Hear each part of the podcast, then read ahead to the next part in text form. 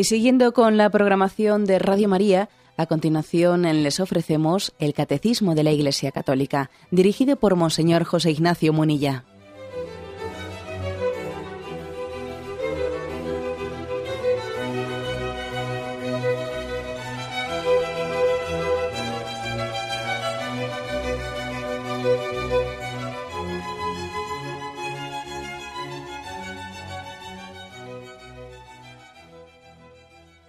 Cordial saludo a todos los oyentes de Radio María. Un día más, con la gracia del Señor, proseguimos el comentario del Catecismo de nuestra Madre la Iglesia. Comenzamos hoy con el punto 2090, un apartado de tres puntos, un apartado sobre la esperanza. Estamos eh, dentro de la explicación del primer mandamiento. Amarás al Señor con todo tu corazón y dentro de este primer mandamiento se hace un, somero examen de conciencia sobre las tres virtudes teologales. Ya concluimos sobre, sobre la fe y ahora sobre la esperanza. Dice este primer punto, el 2090. Cuando Dios se revela y llama al hombre, éste no puede responder plenamente al amor divino por sus propias fuerzas. Debe esperar que Dios le dé la capacidad de devolverle el amor y de obrar conforme a los mandamientos de la caridad. La esperanza es aguardar confiadamente la bendición divina y la bienaventurada visión de Dios. Es también el temor de ofender al amor de Dios y de provocar su castigo. En este punto 2090, que vamos a intentar pues, eh, desentrañar y, poner un poco las bases de ese examen de conciencia sobre nuestra esperanza, hay unos conceptos básicos de partida. El hombre no puede responder a la llamada de Dios por sus propias fuerzas. La llamada de Dios al amor, la llamada de Dios a la santidad, eh, no puede ser respondida en el estado actual en el que el hombre se encuentra, tras el pecado original por sus propias fuerzas. Este es un punto de partida importante. Sin esto, la virtud de la esperanza no se entiende. ¿Mm? Cuando alguien no se sabe herido, ¿cómo va a pedir médico? Vamos a ver. Si uno no, es consciente de su enfermedad, ¿cómo va a pedir médico? Entonces, uno de los dramas, uno de los dramas que tiene nuestra, nuestra cultura es la falta de conciencia de la necesidad de la gracia de Dios. Ese es uno de los, dramas que tenemos. En que por una parte estamos, sí, desesperados en nosotros mismos, pero sin la conciencia de la necesidad de la gracia. Entonces yo diría, lo primero para entender la virtud de la esperanza es la afirmación cristiana de nada sin la gracia de Dios. Todo lo puedo en aquel que me conforta. Y al mismo tiempo digo, nada sin la gracia de Dios. Para afirmar esto hay muchísimas, eh, muchísimos pasajes evangélicos. Yo soy la vid, vosotros sois los sarmientos. Como el sarmiento no puede dar fruto separado de la vid, así tampoco vosotros no podéis dar frutos separados de mí. O por ejemplo, ¿eh? cuando insiste el Señor, el que no come mi cuerpo y bebe mi sangre, no tendrá vida eterna es, un insistir que, estamos íntimamente unidos, mm, íntimamente unidos y que sin Él no, no recibimos la vida. El hombre sin la gracia de Dios no puede ser sostenido. En Él vivimos, nos movemos y existimos. Entonces existe, por, lo tanto, una tentación del el obrar autónomo, ¿eh? como si el hombre fuese autónomo en su proyecto, ¿no? Y es una imagen de un hombre pues soberbio que, pretende él autoconstruirse, autodidacta, ¿no? Auto, pues eso, en el fondo es, en el fondo es el pecado original, eh, de seréis como dioses, ¿no? Pretender hacer mi proyecto, pretender ser dioses sin Dios. ¿Mm? Mientras que, el proyecto cristiano es ser en Cristo hijo de Dios. Eh, la, la tentación soberbia es pretender ser dioses sin Dios mientras que Cristo nos diviniza, pero injertado en Él, unidos a Él, participando de Él, no, no al margen de Él. La afirmación, pues, primera, punto básico, nada sin su gracia, ¿no? Y esto es, esto es muy importante. Es muy importante que el hombre entienda que estamos sostenidos por Dios, que Dios no se ha limitado a crearnos y luego ahí nos ha dejado. Ese es una de las, digamos, de los conceptos que está ahí coleando pues, eh, muchos creyentes, muchos creyentes que entienden a Dios, me lo habéis escuchado en alguna ocasión, como si fuese el Dios relojero. El Dios relojero que es aquel que, bueno, pues como el relojero que crea un reloj, lo diseña, lo construye, le da los últimos toques de, perfección, lo pone en marcha, le da cuerda y ale, y se desentiende de él, no va y lo vende. Y, el relojero, no le preguntes ya dónde está el reloj que hizo, porque ya lo tiene lejos ya de sus manos, ¿no? Él lo puso en marcha, lo creó y ya, ya es autónomo el reloj, ¿no? Le puso una pila de esas que dura mucho tiempo, ¿no? Hasta que se le acabe la pila y la, ya se le acabó la... No, eso no es así. Dios no es el Dios relojero, en ese sentido que pone en marcha y luego se desentiende del proyecto que ha creado. Dios es un Padre providente que no solo nos crea, no solo nos da luz para la vida, sino que nos acompaña continuamente. Nos acompaña. Señor, que tu gracia inspire, sostenga y acompañe nuestras obras, para que todo nuestro obrar te tenga a ti como a su fuente y te tenga a ti como a su fin es un insistir mucho en que el hombre, es absurdo hacer la imagen de un hombre autónomo. No, el, hombre no es nada sin la gracia de Dios, necesita de ser inspirado, sostenido, acompañado. ¿eh? Hay de aquel, ¿no? Hay de aquel que pretenda eh, caminar en solitario, ¿no? En ese proyecto con, pretenda realizar un, proyecto en solitario. este es el primer punto, sin el cual es imposible entender la virtud de, la esperanza. ¿eh? Para entender bien, para poner las bases de la virtud de la esperanza, hay que tener conciencia de, contingencia, es decir, conciencia de la propia pobreza. ¿eh? Que somos mendigos de la gracia. Y eso es nuestra. Eh, eso nos constituye, le constituye al hombre en su ser. Como veis también este punto marca radicalmente el, sentido humilde de la vida, el sentido humilde. La humildad es vivir en verdad. Y la verdad es que nosotros no somos nada sin la gracia de Dios. Somos una criatura que necesita ser sostenida. Bueno, pues este es un punto importante para entender la virtud de la esperanza.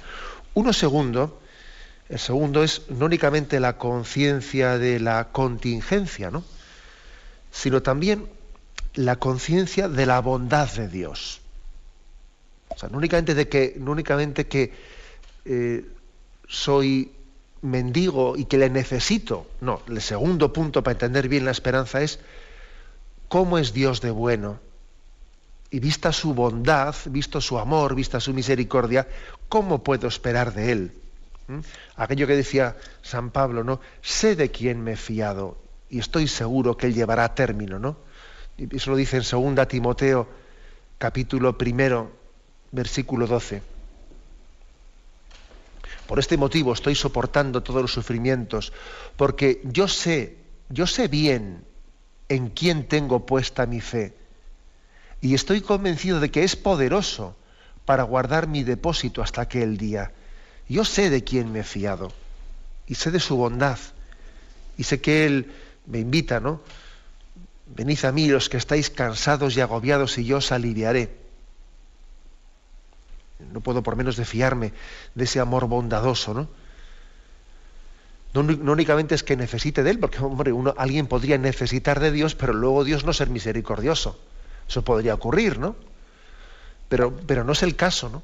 El caso es que nuestra radical necesidad de Dios se une a su radical amor de ofrecimiento hacia nosotros. Como decía el refrán, aquí se une el hambre con las ganas de comer. Pues es así. Aquí se une nuestra radical necesidad que, de Él con su absoluto amor hacia nosotros. Se unen las dos cosas, el hambre y las ganas de comer. Hay otro texto, por ejemplo, que también remarca esto, ¿no? El texto de, de Romanos 8:32. ¿Cómo? eh, ¿cómo vamos a dudar de Él si nos lo ha dado todo? ¿Cómo vamos a dudar de, que de aquel que no perdonó a su propio Hijo, sino que lo entregó a la cruz, a la muerte de cruz, por amor a nosotros? ¿Cómo podemos dudar de Él? ¿no?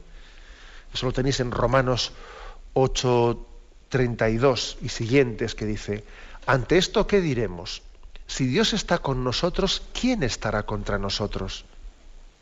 El que no perdonó ni a su propio Hijo, antes bien lo entregó por todos nosotros, ¿cómo no nos dará con él graciosamente todas las cosas?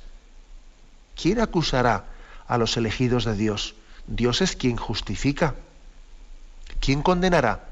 ¿Acaso Cristo Jesús, el que murió, más aún el que resucitó, el que está a la diestra de Dios y que, y que intercede por nosotros? ¿Quién nos separará el amor de Cristo? La, tribulación, la angustia, la persecución, el hambre, la desnudez, los peligros, la espada. En todo esto salimos vencedores, gracias a aquel que nos amó. Pues estoy seguro de que ni la muerte, ni la vida, ni los ángeles, ni los principados, ni lo presente, ni lo futuro, ni las potestades, ni la altura, ni la profundidad, ni otra criatura alguna podrá separarnos del amor de Dios manifestado en Cristo Jesús es decir, nosotros, una, razón radical para la esperanza es el amor de Dios demostrado. La mayor prueba del amor de Dios es la cruz. La cruz es el, eh, el, argumento irrefutable, ¿no? No tenemos derecho a dudar del amor de Dios. No tenemos derecho a dudar del amor de Dios. Si Cristo no hubiese, no hubiese hecho ese signo, que es un signo incuestionable, ¿no? el signo de la, de la cruz en, la que, en el que Él entrega su vida, entrega a su Hijo por nosotros, el hombre podría tener una cierta duda, ¿no? Una cierta duda de, de cuál es la intención de Dios, pero en la, en la cruz queda disipada toda duda sobre la bondad de Dios y la misericordia hacia nosotros. No tenemos derecho a dudar del amor de Dios. eso también, esto fundamenta ¿eh? fundamenta nuestra esperanza. Sé de quién me he fiado, el que entregó a su Hijo a la cruz por, por nuestra salvación, ¿cómo no nos dará todo con él? Venid a mí, los que estáis cansados y agobiados, que yo os aliviaré. Estas son las bases de la esperanza. ¿eh? Estas son las bases de la esperanza, que como veis, aquí se, se insiste una y mil veces. ¿no? Termina este punto diciendo un aspecto también importante, ¿no? Dice, que la, esperanza es aguardar confiadamente la bendición divina y al mismo tiempo es el temor de ofender el amor de Dios. Las dos cosas. ¿eh? Esto nos podría llamar la atención. ¿Cómo la esperanza son las dos cosas? La esperanza es, por una parte, aguardar la bendición de Dios, aguardar su salvación, pero también el temor de ofender a Dios. Las dos cosas están implicadas en la esperanza. ¿Por qué? Pues porque todo lo espero de su amor y todo lo temo de mi debilidad. ¿Mm? Las dos cosas, ¿no? Yo espero del amor de Dios porque, pues porque le conocemos, le hemos conocido en la, en la entrega de su Hijo a la cruz y no podemos dudar de su amor. Ahora, también temo de mí. Temo de mí porque, porque sé que el pecado tiene también la capacidad de arrancarme del amor de Él. ¿Mm? Todo lo temo de mi debilidad. Luego, para que la esperanza no caiga en presunción, eh, para no confundir esperanza con presunción, que de eso hablaremos más tarde, es muy importante que en la esperanza se conjuguen las dos cosas, como dice aquí. Aguardar confiadamente la salvación de Dios y al mismo tiempo tener temor de ofender a Dios no es lo mismo, eh, y es importante ese temor, porque si no fácilmente la confianza en Dios se convierte en falsa confianza, o en tomarse confianzas. ¿eh? Eso es una cosa que yo, más una vez la escuchaba de pequeño. No es lo mismo tener confianza que, ¿eh? que tomarse confianzas. Y a veces nosotros confundimos una cosa con la otra, ¿no? Precisamente porque Dios es, es misericordioso, porque Dios es pura bondad y quiere, y quiere llamarnos a la santidad, tenemos que eh, confiar en Él y al mismo tiempo temer de nosotros, temer de que, qué sería de mí fuera de, esa llamada a la, que, a la que he sido convocado. La esperanza, pues, eh, conjuga ambas cosas, la confianza en Dios y el temor de ofender a Dios. Ambas cosas están unidas. ¿eh? Y creo que además es, es muy, muy importante este aspecto. Bien, tenemos un momento de reflexión y continuamos enseguida.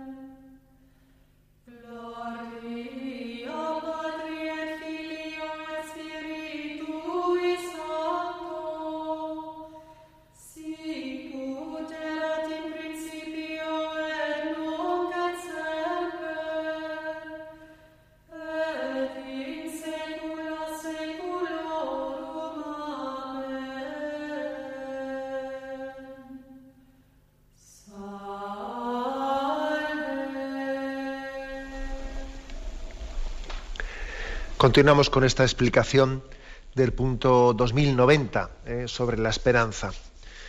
Estamos eh, con ello introduciendo el examen, el examen del primer mandamiento en torno a nuestra esperanza.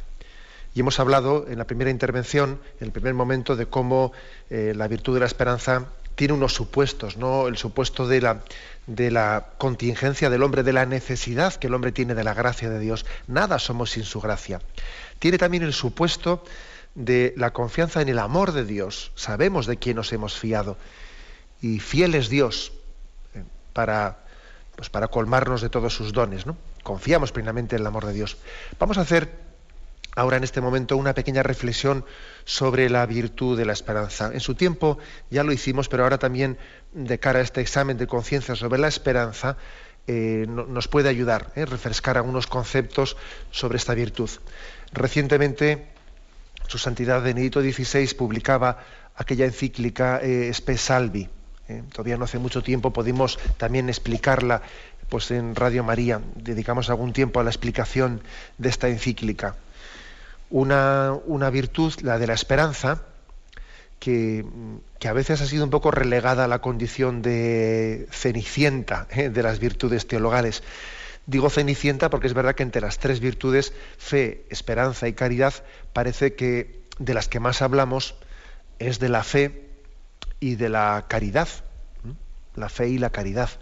Y de la esperanza, bueno, pues se habla algo menos, ¿eh? se habla algo menos. Por eso que a veces la han llamado la cenicienta de las virtudes teologales. Y sin embargo, es básica y de ella depende totalmente la felicidad del hombre. ¿eh?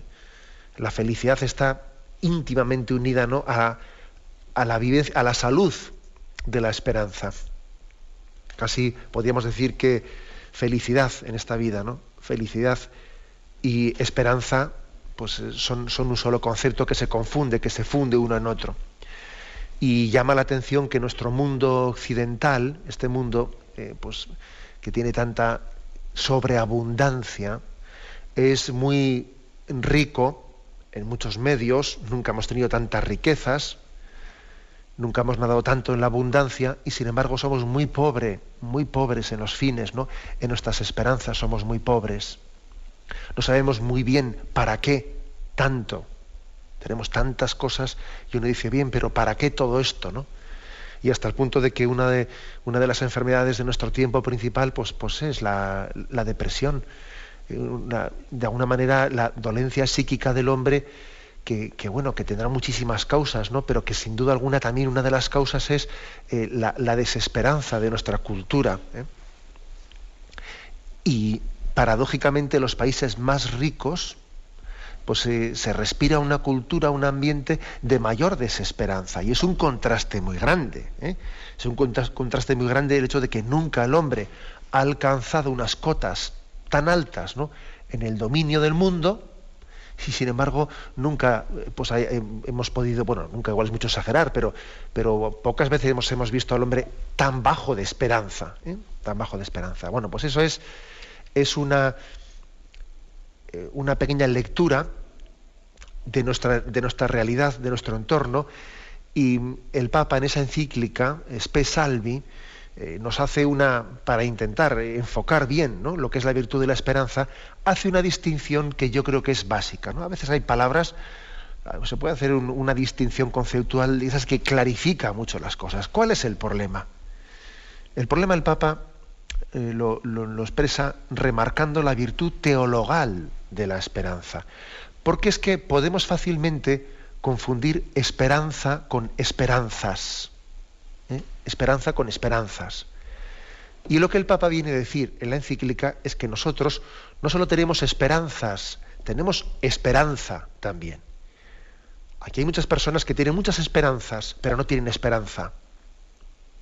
Hay muchas personas que tienen muchas metas parciales en la vida, ¿no? Ganar no sé qué, eh, ser capaces de ascender en la profesión, eh, tener más, más, calidad de vida, pues esto, ir, de vacaciones hacia no sé qué sitio, eh, comprarse un televisor de pantalla plana, no sé qué, o sea, tienen muchas esperanzas, pero no tienen esperanza. ¿eh? A veces las esperanzas, incluso ansiosamente vividas, son una especie de, de escudo que están escondiendo la falta de esperanza. Y por falta de esperanza intentamos tapar ¿eh? ese, agujero con muchas esperanzas, pero es imposible. Digamos, una, una inflación de esperanzas no dan esperanza al hombre. No puede tener montones de esperanzas, ¿no? Eso no le da esperanza al hombre. Lo que el Papa viene a decir en la, en la encíclica Spe Salvi es que, ojo, que no tenemos que autoengañarnos, ¿no? y que las esperanzas solamente tienen sentido en, eh, en la medida en que estén unidas a la gran esperanza. De lo contrario, pues es que es una ironía, es una ironía vivir tantas metas, tantas metas, tantas metas y luego no hay esperanza, ¿no? Hay una, una frase de ese famoso cómico eh, Groucho Marx que decía él, ¿no? Pues en un tono irónico, decía, aquí vamos de victoria en victoria hasta la derrota absoluta. ¿Eh? Pues claro, vamos a ver, eh, de victoria en victoria hasta la derrota absoluta. ¿Qué quería decir el hombre? Vamos a ver, pues de, ¿Qué sentido tiene que nos ilusionemos con tantas metas parciales? Mira, he conseguido esto, mira, he conseguido lo otro, mira qué bien, me he comprado esto, me he comprado otro. Si luego al final no tienes esperanza, si todo termina en la derrota absoluta, si no hay una esperanza definitiva, casi es peor tener muchas esperanzas, porque te ilusionas y luego al final te das la torta. Te das la torta. El hombre que no piensa en el sentido último de la existencia, es como un empresario al que no le preocupa el balance de su negocio. ¿Eh? O sea, a, mí de qué, me, sirve ahora tener una operación buena, luego una operación tal, si luego al final el balance, el balance del negocio sale mal y no, no dan las cuentas. Pues, eh, pues vamos a ver, todo lo que he hecho al final no tiene, no tiene fruto. Más vale que cerrase el negocio. Claro, si no pensamos en el sentido último de la existencia, pues es como si no nos importase el balance del negocio. Es que al final. Por eso en la encíclica Benedicto XVI yo creo que mm, utiliza de una manera muy luminosa esa distinción entre esperanza y esperanzas. ¿eh? ¿Cuál es el problema? Pues el, problema es que el marxismo, el marxismo eh, acusó, acusó a la religión y especialmente al cristianismo de ser el opio del pueblo. ¿eh?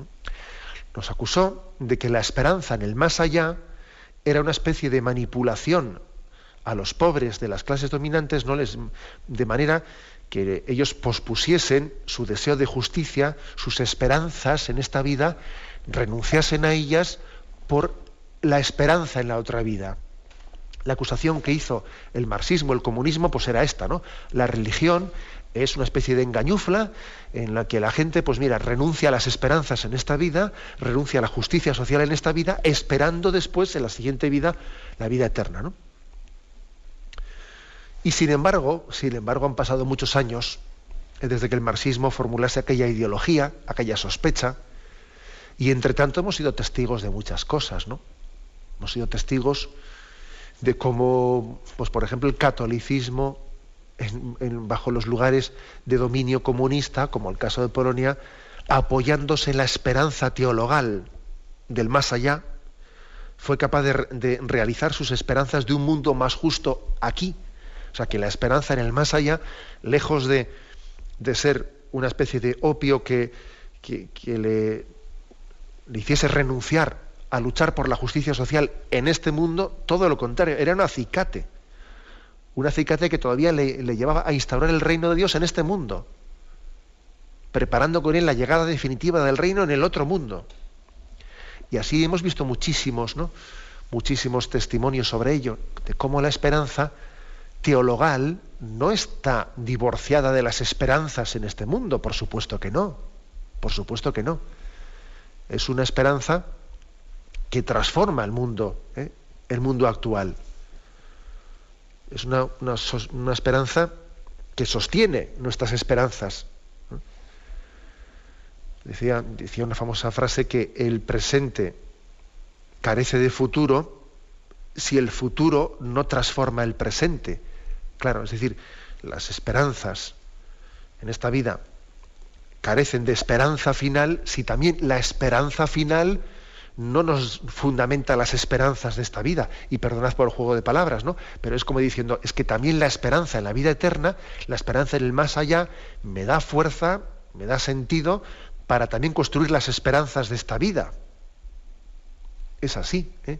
Yo creo que a mayor esperanza en la vida eterna, uno tiene más capacidad de, llevar a cabo tantas, tantas transformaciones en esta vida. La mayor prueba, los santos, es que es impresionante las obras apostólicas que han hecho los santos, aquellos que tenían su corazón en Dios, aquellos que soñaban ¿no? con vivir la, vida eterna, no se han quedado con los brazos cruzados aquí, eh, pues esperando llegar a la vida eterna, no, han, entendido muy bien aquello de San Pablo, el que no come, el que no trabaje, que no coma. Es decir, ellos esperaban el cielo construyendo el reino de Dios en esta vida. Y a mayor esperanza en la vida eterna, más esperanzas de transformar la vida actual. ¿Eh? Con lo cual, digamos, la acusación marxista pues, tiene un problema, que es que es falsa. Tiene ese problema. Sería muy bonito decir la religión es el opio del pueblo, pero mire usted, es que esa es radicalmente falso. La esperanza en la vida eterna se ha demostrado ser el motor más potente para la transformación del mundo. Y sin embargo, sin embargo, lo que estamos hoy en día comprobando en el día a día es que el verdadero opio del pueblo eh, es el materialismo, el, del pan y circo, ¿eh? el que pretende al hombre, pues colmar la felicidad del hombre en las esperanzas de esta vida, sin abrirse a una esperanza con mayúsculas. ¿no? Entonces, ¿qué ocurre? Pues que este sí que es el opio del pueblo de verdad, ¿eh? que le lleva al hombre a renunciar a los grandes ideales, a los ideales más nobles de entregar su vida para encerrarse en un egoísmo feroz. Pues mira, aquí comamos y, bebamos, que mañana moriremos, ¿entiendes? Pues mira, yo a, vivir un poco mejor, más calidad de vida no puedes esperar más de esta vida, vivir un poco mejor. O sea, la falta de esperanza con mayúsculas ha motivado que pues, los ideales se diluyan en un bazar de egoísmos. Cada uno busque, va a salvar su metro cuadrado, cada uno va a salvar lo suyo, lo mío, porque en fondo uno no cree en ningún ideal definitivo, ¿no? Y entonces, claro, a falta de una esperanza con mayúsculas, cada uno se busca su chiringuito, ¿eh? y cada uno va a construir su pequeño mundo de egoísmos. Y muchos idealistas, de antaño, aquellos del mayo del 68, muchos idealistas de antaño, son los escépticos vividores de hoy en día, ¿eh? porque les ha faltado la esperanza teologal para sustentar sus esperanzas. Por cierto, una, prueba concreta de esto, ¿no? Una prueba concreta que aquí me, llamó la atención. Cuando, cuando uno va a Tierra Santa, allí a veces le, le suelen enseñar a uno pues, lo que se llaman los kibbutz, eh, que son una especie de, de granjas, granjas colectivas. Eh, es una especie de un intento de colectivismo, ¿no? En los kibbutz, pues se vive en un sistema, en un sistema mm, socialista, eh, en el que todo se comparte, no hay propiedad privada, no hay propiedad privada y, bueno, pues todo el mundo trabaja y los bienes son de todos, ¿no? Y este fue en Israel una de las formas eh, principales pues por las que Israel fue construyendo el Estado de Israel en aquella situación tan complicada después de la Segunda Guerra Mundial y de esa manera con los kibbutz pues iban iban haciendo asentamientos en muchos lugares y, en los territorios eh, ocupados, etcétera, etcétera. ¿no? ¿Qué ha pasado con el tiempo? Pues una cosa muy clara con los kibbutz lo que ha pasado es que ha venido el bienestar social. Eso funcionó al primero con aquel idealismo, aquel idealismo de construir el Israel, y etcétera, etcétera. Pero claro, luego ha venido el bienestar, vida cómoda, más comodidad, más bienestar, más dinero, más no sé qué. Y entonces, claro, eh, aquel idealismo de un primer tiempo dice, no, bueno, yo, yo, ya quiero mi propiedad privada y de todo lo que yo he trabajado, ¿cuánto me quedó para mí? Y entonces eh, comenzaron a entrar en crisis totalmente estos kibbutz, ¿sabes? Comenzaron a entrar en crisis pues porque los, hijos de aquellos padres primeros que habían luchado por aquel Israel ya pedían ya su propiedad privada y querían vivir bien y qué es esto de tenerlo todo en común y, y ya pedían su metro cuadrado. Y los kibbutz poco a poco se fueron deshaciendo, se fueron deshaciendo y se fueron deshaciendo. ¿Sabéis cuáles son los kibbutz que han quedado? Los que tienen futuro, los que hoy en día se están abriendo paso y están creciendo. Curiosamente, los kibbutz religiosos del mundo judío. ¿eh? Curiosamente, los kibbutz que fueron en un, primer momento fundados en un sistema socialista ateo, aquellos se han hundido. Eh, están para cerrar los últimos las puertas, ¿no? Y sin embargo, los kibbutz que se han abierto paso son los kibbutz que, que, se, que tienen lugar en un sentido, en un sentido religioso, con una oración en común, con una sinagoga en medio del kibutz, vamos una concepción totalmente contraria. ¿Por qué? Porque es que es imposible, sin una esperanza definitiva, eh, superar nuestros egoísmos. Es que al final el auténtico opio del pueblo es el materialismo de esta vida, es el pan y circo, es que cada uno se construya ¿no? su, bueno, pues, su plan concreto ¿no? de, de comodidad, de calidad de vida, renunciando a los grandes ideales.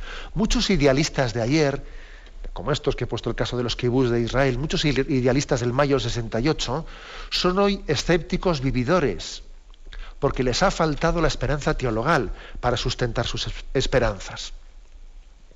Bien, tenemos un momento de reflexión y continuamos enseguida.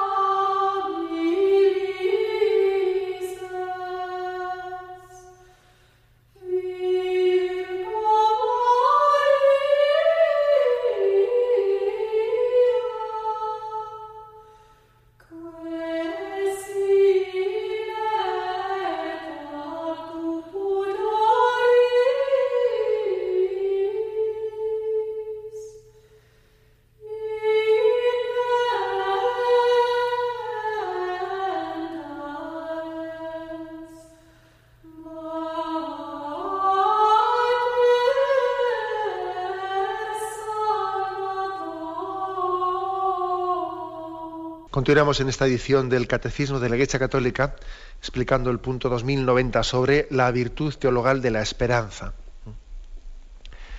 Estábamos también dando, repasando algunos conceptos básicos de, esa encíclica Spe Salvi, en la que el Papa Benedicto XVI pues nos iluminó mucho cuando hizo una distinción entre esperanza y esperanzas. ¿eh? Y, nos, y nos recordó de cómo las esperanzas manifiestan que el hombre está abierto a la gran esperanza. Esperar es algo inherente al ser humano, ¿no? Es imposible vivir sin esperanzas, pero el gran reto está en integrar esperanzas y esperanza. Es cierto que no tendría sentido una esperanza teologal que no, que no se tradujera en esperanzas concretas, pero también es verdad que el mundo presente corre el grave riesgo de devaluar las esperanzas de esta vida si no están abiertas a una esperanza en mayúsculas, a la trascendencia. Una cosa y otra deben de estar integradas.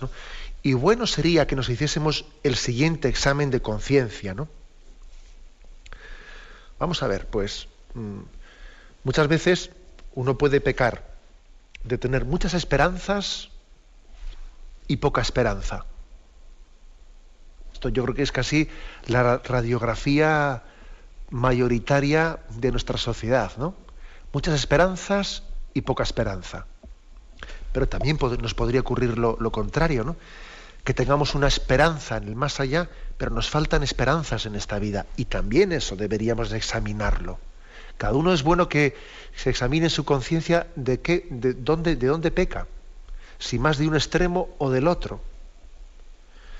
Si peca de tener, como yo creo que es un poco la radiografía mayoritaria, ¿eh? muchas esperanzas, pero sin la gran esperanza, ¿no?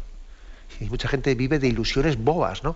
A ver si me cambian el móvil, a ver si tengo una nueva versión del no sé qué, a ver si no sé qué, pero bueno, vivimos de esperanzas totalmente intrascendentes, ¿no? Y no tenemos esperanza.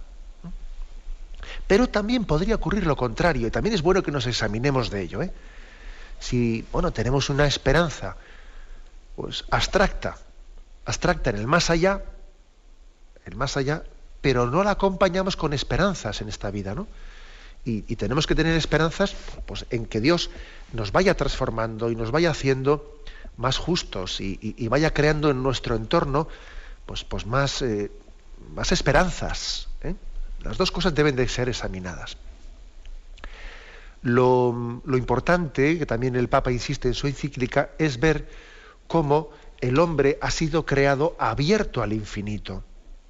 Eso forma parte de la estructura humana, ¿no? El hombre abierto a la gran esperanza. El hombre ha sido creado así, es insaciable, permanentemente insatisfecho. ¿Eh? En cuanto que logramos una meta esperada, y al poco tiempo ya no nos satisface. Hemos puesto la ilusión en una cosa, ¿no? si comprase ese coche, si cogiese ese coche y uno se ilusiona, compra el coche, los primeros días ahí está, que parece que casi duerme, duerme al lado del coche, pues alguien le raya, ¿eh? sacándole brillo. Y, bueno, pero al poco tiempo ya, e, ya esa meta, eh, al poquísimo tiempo, ya no mm, deja de ser, ¿no? Esa meta última y ya buscas otras más, ¿no? surgen espontáneamente en nosotros la inquietud que, que enseguida nos plantea una meta más elevada que la anterior. En realidad el corazón humano es limitado, pero tiene ansia ilimitada. Somos un poco de, un poco de barro, pero con deseo de felicidad plena. ¿eh? Y es una contradicción en nosotros, ¿no? El ser limitados y a, su vez tener tanta hambre, tener tanta sed. Dice uno, pero Dios mío, ¿Cómo tenemos tanta sed con un estómago tan pequeño? ¿no? Esta desproporción entre un ser limitado y una aspiración ilimitada, ese desajuste, en el fondo, es un signo de que hemos sido creados por Dios así, que llevamos inscrito en nuestro ser pues un deseo de plenitud, un deseo de plenitud que Dios ¿no? lo va a colmar en su promesa. Es una eh, en la estructura del hombre está es, de esta forma de esta forma. O sea las esperanzas son continuas en nosotros ¿no? y están abiertas a la trascendencia. Por eso eh, quizás la conclusión es decir cómo las esperanzas están abiertas a la gran esperanza. Bueno por lo tanto eh, por lo tanto aquí hecha, hecha, esta pequeña introducción y sirviéndonos de la, de la encíclica Spe Salvi. Lo importante no lo importante es que el hombre caiga en cuenta, eh, caiga en cuenta que eh, su fe en Dios, su amor en Dios, ¿no? también se tiene que traducir en una gran esperanza teologal, ¿eh? sin engañarse a sí mismo, con, agarrándose a ciertas esperanzas como si eso fuese ¿no? lo que iba a colmar. No, nosotros agarramos a la, a la esperanza teologal, que colma, que plenifica todas las esperanzas de esta vida. Y sabemos que solamente en Dios podemos alcanzar nuestra, nuestra felicidad. que sabemos que Él es nuestra felicidad, pero que al mismo tiempo nos va a dar la capacidad de poder alcanzarla. Tenemos la esperanza de que Él no solo nos pone el ideal, sino también nos pone los medios para llegar a ese ideal, los medios de alcanzarlos, ¿no? Y esos medios, pues bueno, pues, estamos continuamente recibiéndolos, ¿no? Son los medios, pues por ejemplo, los medios sacramentales, los medios de sobrenaturales y también los medios naturales, ¿no? Tenemos medios sobrenaturales y naturales también, que los dos confluyen, convergen, se apoyan, pues para poder alcanzar la gran felicidad y la esperanza a la que estamos llamados. Aquí lo, lo, importante, en esta explicación del punto 2090, ¿no? en la que hoy nos hemos centrado, dice, cuando Dios se revela y llama al hombre, éste no puede responder plenamente al amor divino por sus propias fuerzas. Debe esperar que Dios le dé la capacidad de devolverle el amor y de obrar conforme a los mandamientos. El hombre, la verdad es que parece ilimitado, ilimitado en sus deseos, en, sus, en su esperanza, ¿no? En eso parece ilimitado. Tiene, tiene dentro de sí una tendencia al infinito que, que, en eso no se para, o sea, en eso no tiene límite. Dios le ha dejado inscrito dentro de sí un deseo infinito, pero sin embargo no es infinito en sus capacidades, que va, en nuestras capacidades somos muy limitados. Entonces, ¿cómo solventaremos este problemón? Si somos infinitos deseando y somos tan limitaditos, tan limitados en nuestras capacidades, ¿cómo poder solventar este problema tan gordo? Esta desproporción entre mi realidad tan humilde y mis deseos de felicidad tan grandes. Bueno, pues esta desproporción, este salto tan grande, precisamente es la gracia de Cristo la que da este salto infinito. Es el mismo, ¿no? El que con su encarnación, con su redención, ha dado ese salto y por lo tanto tenemos esperanzas en Cristo. Tenemos esperanzas de, de poder resolver esa, bueno, pues esa, esa aparente contradicción, porque en Cristo recibimos la gracia para poder dar plenitud a ese deseo que tenemos de, de ser colmados del amor de Cristo. En Cristo no únicamente se nos da un ideal, se nos da la capacidad de responder a una llamada, sosteniendo nuestro obrar, acompañándolo, conduciéndolo, ¿no? En Cristo, pues, se ven colmadas nuestras esperanzas. Este es el punto de partida. Y mañana, si Dios quiere, hablaremos de los pecados contra la esperanza, la desesperación, la presunción, etc. Hoy nos quedamos en este primer punto, el 2090. Damos paso ahora a la intervención de los oyentes. Eh, podéis llamar para formular vuestras preguntas al teléfono 917-107-700. 917-107-700.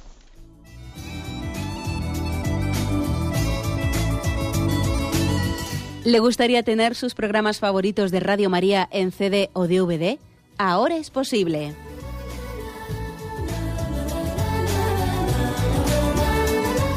Le sugerimos que primero se informe en qué formato de audio lo puede escuchar en su equipo, DVD o CD, teniendo en cuenta que no todos los lectores de CD pueden reproducir el formato digital MP3 en el que enviamos nuestros programas.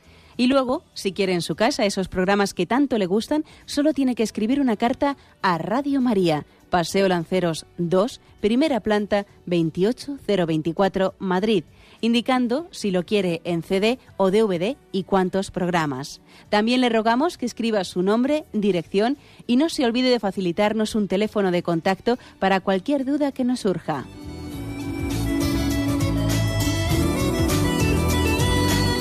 Radio María, más cerca de usted. Sí, buenos días, ¿con quién hablamos? Buenos días. Buenos días. Yo soy de Zamora, Padre Munilla. Adelante. Mire, yo quería decirle yo tengo muchísima fe en, en la iglesia, en Dios y en todo, en todo lo que la iglesia dice.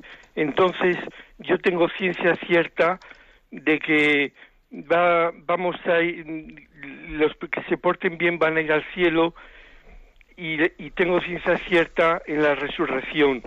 Tengo ciencia cierta. Entonces yo me pregunto, si, si yo tengo ciencia cierta, no debo de, de, emplear la palabra esperanza, porque esperanza es una cosa que parece que, que no se sabe si va a venir o no, y los verdaderos cristianos y católicos debemos, de, porque los verdaderos cristianos son los verdaderos católicos, debemos de, de tener ciencia cierta, no esperar, vamos, yo no sé, a lo mejor estoy equivocado, pero a ver si me comprende usted, debemos de tener ciencia cierta, no decir la palabra esperanza que parece que es una cosa que no se sabe si va a venir o no va a venir. Entonces, nada más es eso, a ver que me lo aclare usted, a ver si es que estamos empleando mal la palabra los cristianos católicos, esperanza, que somos los verdaderos los cristianos católicos, es la palabra esperanza que, que debería de ser otra palabra que, que dijera ciencia cierta para los que de verdad creemos que en realidad Dios existe y, Jesucristo resucitó por nosotros y sufrió por nosotros y todo lo hizo por nosotros y que hay un cielo. ¿Me comprende? Sí. Bueno, la verdad es que eh, usted, yo creo que el, que el, problema que plantea es un problema de comprensión de la palabra. A usted la palabra esperanza le, le suena como algo no sé, tengo esperanza, a ver si, a ver si, eh, es, eso lo que a usted le trae esa palabra. ¿eh? Bien, usted está de alguna manera proyectando en la esperanza teologal nuestro concepto humano de esperanza. No, pero la esperanza teologal no es así. ¿eh? Es decir, la esperanza teologal es la firme certeza de que Dios cumple sus promesas. ¿De acuerdo? O sea, el problema está en que usted, claro, eh, tiene el concepto humano de la palabra esperanza. Vamos a ver si todavía, tengo esperanza de que esto salga bien, a ver si sale bien, a ver si sale mal. No. Purifique ese, concepto que está mal. ¿eh? La esperanza teologal, la esperanza teologal es la que está basada no en mis fuerzas, no en mis capacidades, no en a ver si, a ver si tengo suerte. No.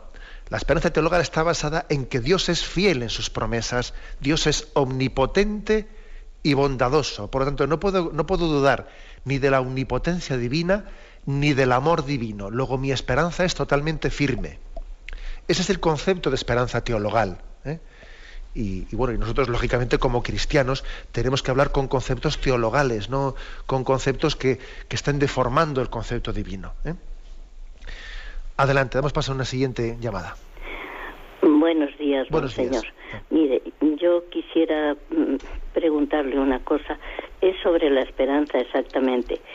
Yo no sé porque yo eh, leo y lo veo en la escritura y eso que el, el pecado contra el Espíritu Santo no tiene perdón.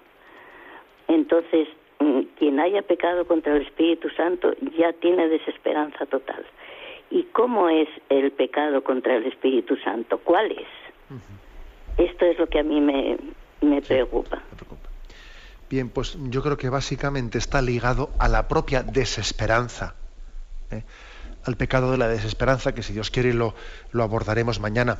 Eh, es decir, no, no se trata sino el pecado contra el Espíritu Santo. Me, llama la atención porque muchos oyentes suelen preguntar eh, por, este, por este aspecto concreto, quizás porque, claro, cuando uno lee la Sagrada Escritura y ve que allí se manifiesta pues, el Señor siempre pronto al perdón, pronto a la misericordia, aunque tus pecados sean rojos como escarlata, como, como nieve blanquearán, etcétera, etcétera. Claro, entonces se habla tanto de la prontitud al perdón de Dios que luego llegado el pasaje que dice el que peque contra el Espíritu Santo no será perdonado, no podrá ser perdonado. Bueno, pues muchos oyentes yo veo que, que les llama la atención ese texto, ¿no? El pecado contra el Espíritu Santo, la tradición de la Iglesia lo ha interpretado como precisamente no un algo que no quiere ser perdonado por Dios, no algo que Dios no quiere perdonar, sino precisamente se ha, se ha explicado el pecado contra el Espíritu Santo como el no querer nosotros aceptar el perdón de Dios. ¿eh? Es un pecado de impenitencia es un pecado de desesperanza. ¿eh? Es decir, el arrepentimiento supone una recepción por nuestra parte. ¿eh? es un endurecimiento de corazón, una desesperanza. Adelante, vamos a pasar al siguiente oyente. Hola, buenos días, monseñor. buenos días, Gracias por su programa. Mire, le voy, a le voy a decir una pregunta un poco salida del contexto de hoy.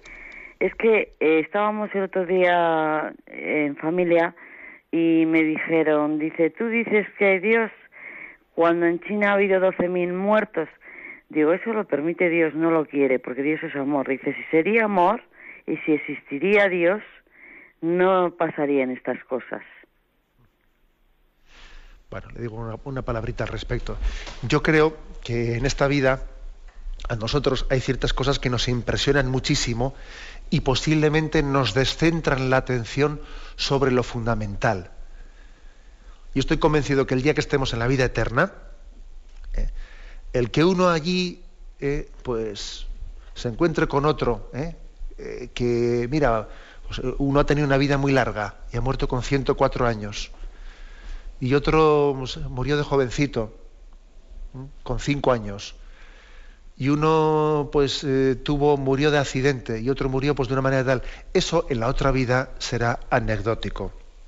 Así de claro. Hay ciertas cosas que a nosotros nos impresionan muchísimo porque claro estamos lógicamente condicionados pues, por, la percepción que tenemos de, este mundo. Y además es que es, que es inevitable no es inevitable.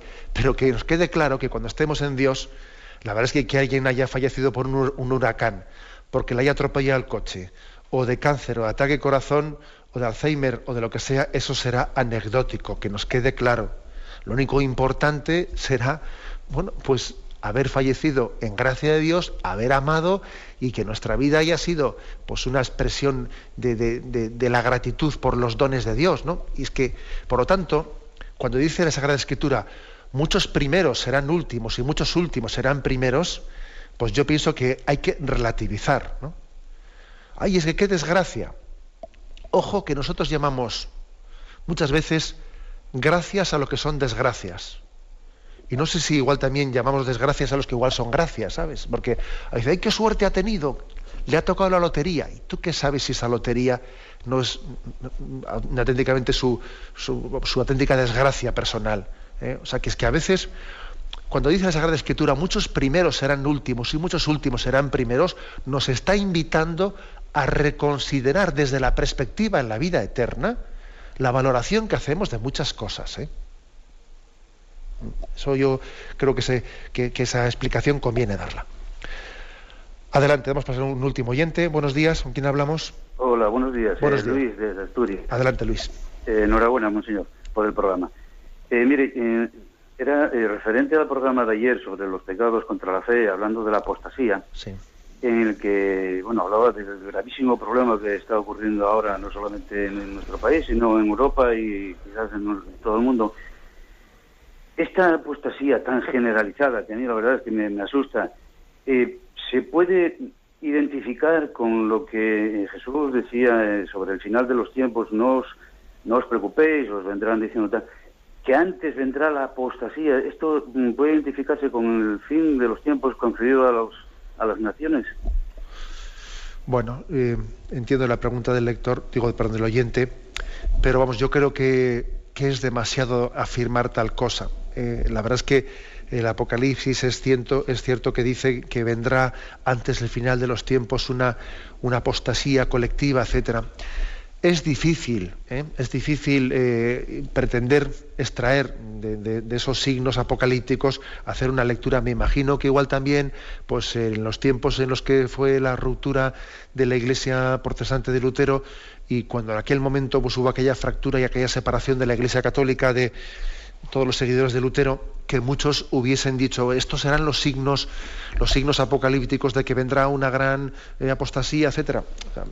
no podemos nosotros pretender eh, traducir, eh, traducir de una manera histórica concreta, pues unos signos que en, que en el libro del Apocalipsis están expresados de una manera más atemporal, yo creo que tenemos que ser humildes leyendo el libro del Apocalipsis, ¿no? sabiendo que en la historia de la Iglesia, por otra parte, ha habido muchos pasajes ¿eh? y ha habido muchos momentos de crisis y ha habido muchos momentos pues, posiblemente bastante más duros que el actual. Y no exagero, ¿eh? O sea, ha habido muchos momentos bastante más duros que el momento actual. Momentos en los que eh, la verdad católica ha sido perseguida y parecía que estaba a punto de ser, y sin embargo se vuelve a repetir aquello de San Pablo, nos derriban pero no nos rematan. En todo momento nos sentimos la fuerza de Cristo en nosotros. Me despido con la bendición de Dios Todopoderoso, Padre, Hijo y Espíritu Santo. Alabado sea Jesucristo.